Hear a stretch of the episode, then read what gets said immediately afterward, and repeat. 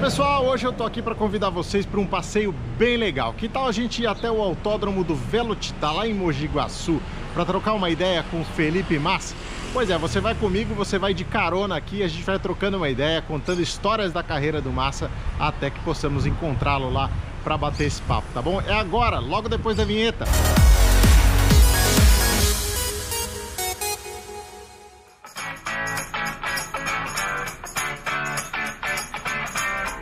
Bora lá, parceiro! Para você que gosta de automobilismo, seja muito bem-vindo. Essa é mais uma edição do primeiro Stint. Essa aqui totalmente diferente, né? Você tá de carona comigo rumo ao Velotitá e lá a gente vai encontrar, como eu mencionei, trocar uma ideia com o piloto brasileiro Felipe Massa, que está disputando nesse fim de semana, especificamente que eu estou indo para lá, a etapa da Porsche Cup da Endurance Series. Antes de mais nada, eu queria te pedir para já deixar o seu like aí, já fazer a sua inscrição se você ainda não tiver feito, porque isso ajuda a gente a chegar a cada vez mais apaixonados por velocidade. Também tirando a dúvida de quem possa ter, né, que possa ter visto aí o carro no início do vídeo falar, poxa, esse aí é o carro do Mendonça?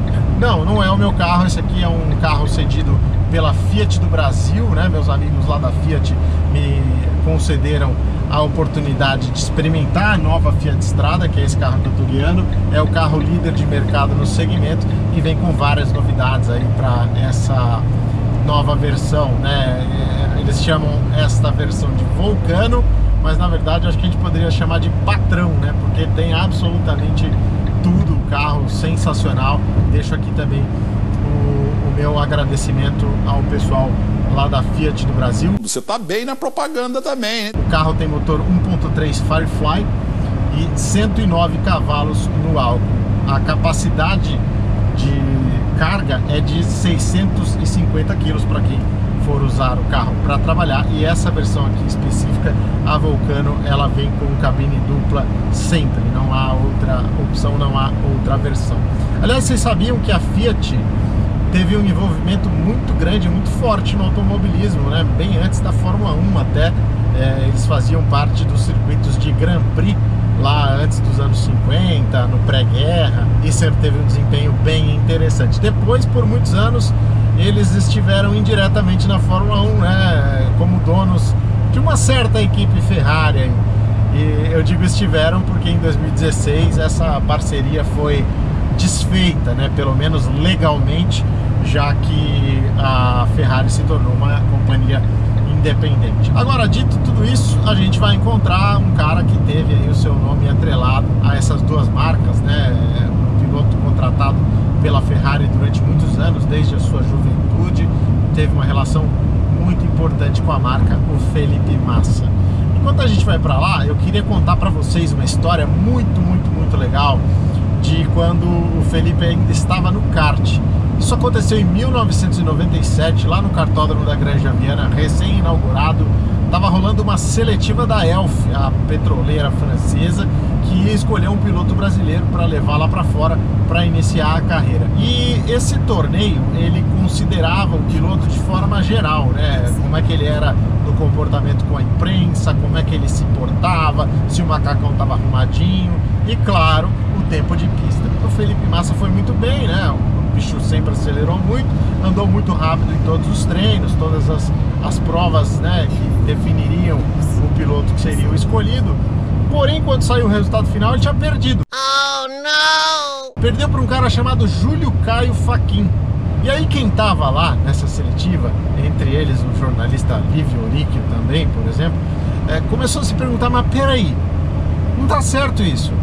O menino foi mais rápido, o menino é, merece vencer e, e, o título nessa seletiva dava ao piloto o direito de competir lá fora, competir no exterior com o apoio da Elf, competir na França. Então seria o início da carreira do Felipe Massa que nem todo mundo sabe, mas nunca foi um cara muito endinheirado. Então ele dependia bastante dessa vaga e desse prêmio. E todo mundo começou a falar com os organizadores, mas o Felipe é um cara muito rápido e a vaga tem que ser dele, enfim. Ah, na época apareceu um grande mimimi, né? Porque o regulamento é aquele, enfim, todo mundo aceita e ok, vamos embora. E realmente, um piloto convenhamos, precisa ser um cara completo. Só que ficou essa questão, né? O Felipe tinha ido muito bem, o Júlio Caio mereceu a classificação, mas ficou essa discussão. O Júlio Caio acabou sendo levado para a Europa nessa vaga, cumpriu uma carreira que é, não foi muito longa, acabou voltando ao Brasil e a gente não teve mais notícias dele. Enquanto isso, Felipe Massa acabou tendo que esperar um pouco, né? Estreou aí em 98 na Fórmula Chevrolet, ganhou a temporada 99 e aí sim foi para a Europa inicialmente com dinheiro só para algumas corridas e depois permaneceu por lá. É, serviu de aprendizado, né? Ele se tornou um profissional ainda melhor depois daquilo, amadureceu, foi para a Europa e em pouco tempo já tinha contrato assinado com a Ferrari para ser o primeiro piloto jovem né, dessa academia da Ferrari depois revelaria o Júlio Bianchi, revelaria também o Charles Leclerc.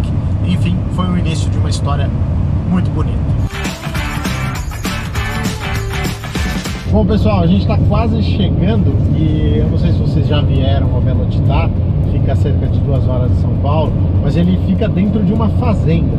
Então eu quero filmar aqui para vocês exatamente como é a entrada lá vocês vão ter um pouco da dimensão, da beleza desse lugar que é realmente maravilhoso. Então é um, é um clima até contrastante, o clima da fazenda com o som dos motores. Espero que vocês curtam também essa entrada. Estamos chegando, vem aí Felipe Massa falando aqui no primeiro estilo.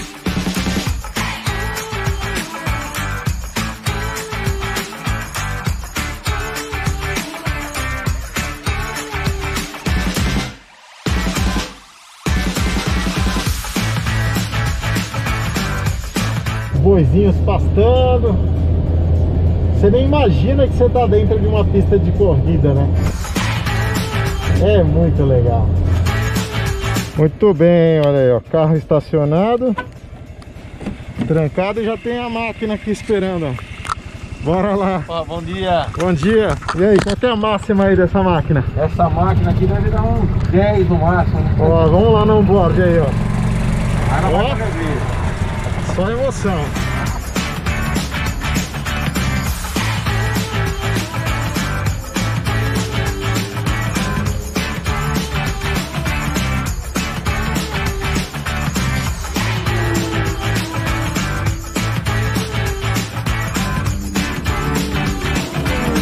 Valeu?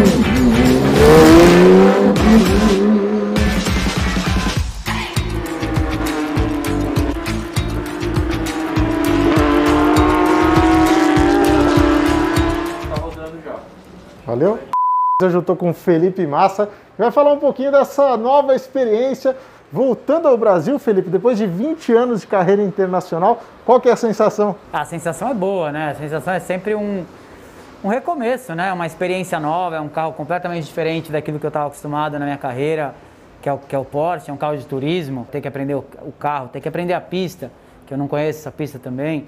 Então tem bastante coisa aí que me deixa motivado, feliz e é uma diversão também. Então eu estou me divertindo aqui né, com essa experiência na, na Porsche. Você tem uma trajetória longa nos carros de Fórmula. Como é que é aqui? O que, que você achou do comportamento do carro em termos de pilotagem? É muito diferente, é um carro muito mais pesado, é um carro onde a reação, né, a velocidade, né, a reação do carro é muito mais lenta comparando com um carro de forma que tem a carga aerodinâmica muito elevada, tem pneu é, slick bem largo, tem quase mil cavalos, que é um carro de Fórmula 1, né, e, e lado físico muito mais intenso também. Aqui é um carro bem diferente, você tem que aprender a guiar, o jeito de frear, o jeito de entrar na curva, aceleração, né, você entender como você a trajetória que você tem que fazer num carro de turismo. Então a, a é o mesmo é, trabalho, mas é uma, é uma situação bem, bem diferente que você tem que reaprender né, como guiar um carro. E vamos pensar em melhorar ainda mais para amanhã e para a corrida também. É, ter um ritmo bom e constante, porque é uma corrida longa, então não é só ser rápido, é ser rápido e constante também. Bom, você falou corrida longa, você sabe que os fãs sempre começam a fazer conjecturas a cada movimento que você faz, né? Corrida longa, a gente já pensa em Le Mans. Você já teve convite para ir para lá? Você sonha um dia correr? Como é que é a sua relação com essa prova especificamente? Eu nunca fui atrás, né, de correr em Le Mans até agora, né? Mas é, agora, talvez com um pouquinho mais de tempo, pode ser que seja é, uma, uma oportunidade aí pela frente. Né? É uma corrida super especial. Então, quem sabe eu participe aí num futuro próximo. Falando um pouquinho de Fórmula 1, esse ano a gente teve a confirmação da volta do GP da Turquia lá na pista de Istambul, uma pista que você sempre se deu muito bem. É, eu queria entender um pouco como é que é isso. Existe esse negócio mesmo de, pô, nesse lugar o cara é imbatível. Existe isso? Tem piloto que não dá para ganhar em determinada pista? Bom, acabou acontecendo comigo, né? É, venci três vezes, é, é três é, corridas seguidas, né? 2006, 2007, 2008. É uma pista que eu apaixonei na primeira volta que eu dei, né? É, curvas de alta, eu sempre gostei de pistas com curvas de alta velocidade. Tem aquela curva 8 que é são quatro curvas em uhum. uma, que é espetacular. Mas não só essa, como todo o primeiro setor é muito legal. E, e, e, é uma pista muito bacana, uma pista super divertida, talvez uma das melhores, né? Que o Tio que fez. Né, e, e é legal, né? Ver que vai voltar na Fórmula 1, voltar acompanhando e, e acho que com os carros que, que a Fórmula 1 tem hoje vai ser sem dúvida espetacular ver é, eles andando na pista é, da, de Istambul. E eu acho que aquela curva 8 vai ser pé embaixo ainda, vai ser legal de ver. Agora, falando um pouquinho também da experiência que você viveu pós-Ferrari. A gente tem um cara saindo de lá, o Sebastian Vettel, numa fase muito difícil. Você saiu de lá, se reencontrou, brigou por vitória, subiu pro, no, no pódio. Você acha que isso também pode acontecer com o Vettel ou são situações totalmente diferentes? Eu acho que um piloto não esquece de guiar, né? O piloto, ainda mais o talento que ele tem, ele sem dúvida pode é, trazer muita coisa boa em outra equipe. Logicamente, você sair da Ferrari, a primeira impressão que você tem é que você está dando um passo para trás, mas às vezes não. Né? Às vezes ele pode mudar de equipe e, e chegar na, na, frente da Ferrari ano que vem pela situação que a Ferrari vem vivendo. Né?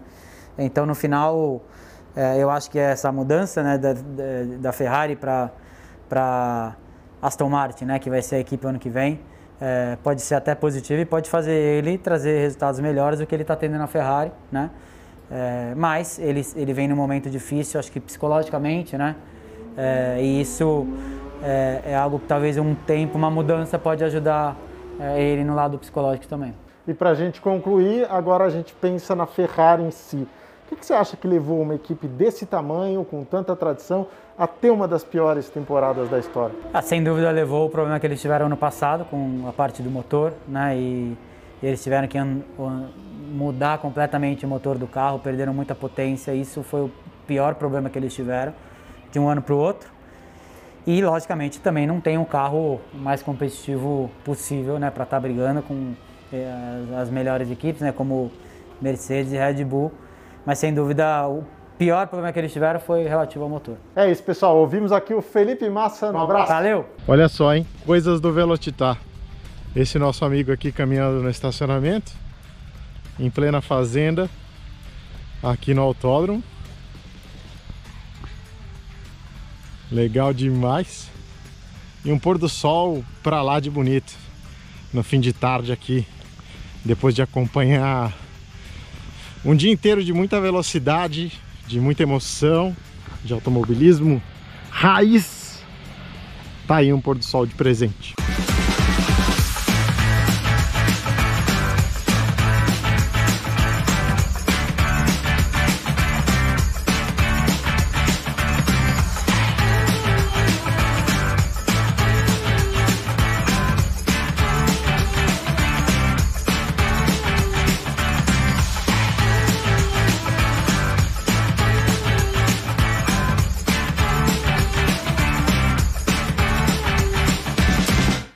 Que legal trocar essa ideia com o Massa, né? Ele é um cara super profissional, recebe todo mundo, é, dá atenção para todo mundo, não importa o veículo de comunicação. E o mais bacana, o mais interessante é que, por exemplo, eu recebi muitos questionamentos, o pessoal me mandando mensagem, falando, pô, você vai falar com Massa? Pergunta lá para ele sobre a questão lá da Williams, que agora com os novos donos, os novos donos querem que ele seja o chefe de equipe, ver se tem alguma coisa de verdade aí nessa história. Eu falei, putz, é, eu achava uma história já muito fraca, né? E, mas mesmo assim eu falei, ah, vou dar uma perguntada antes para ver se rende alguma coisa. E aí perguntei, ele falou, cara, nem botei isso no vídeo porque não era o caso, né? Mas perguntei fora do ar, falei, e aí? O que, que tem de verdade nesse lance aí da Williams, de ser novo chefe de equipe? Ele falou, cara, Pra ser honesto, eu nem vi esse rumor, não sei nem de onde saiu. E ele falou, não tem nenhuma chance disso acontecer, eu não quero é, isso nesse momento pra mim. E, então, ó, com as câmeras desligadas em off, foi essa a resposta que ele deu para vocês que eventualmente me mandaram essas mensagens ou pediram que eu perguntasse. Tá aí, tá legal? Agora é pegar a estrada rumo a São Paulo. Quem quer, quem quer ir comigo para São Paulo, hein? Duas horinhas de viagem. Você vai aqui do meu lado, a gente vai trocando uma ideia mais de automobilismo, não é não? Não quer? Então tá bom, então não precisa não, só deixar aí a sua inscrição, dar o seu like também, compartilhar o vídeo se tiver gostado e a gente vai construindo uma comunidade cada vez mais bacana aqui de automobilismo no Primeiro Stint. Você sabe, Primeiro Stint é um jeito novo de curtir Fórmula 1. Um abraço, galera!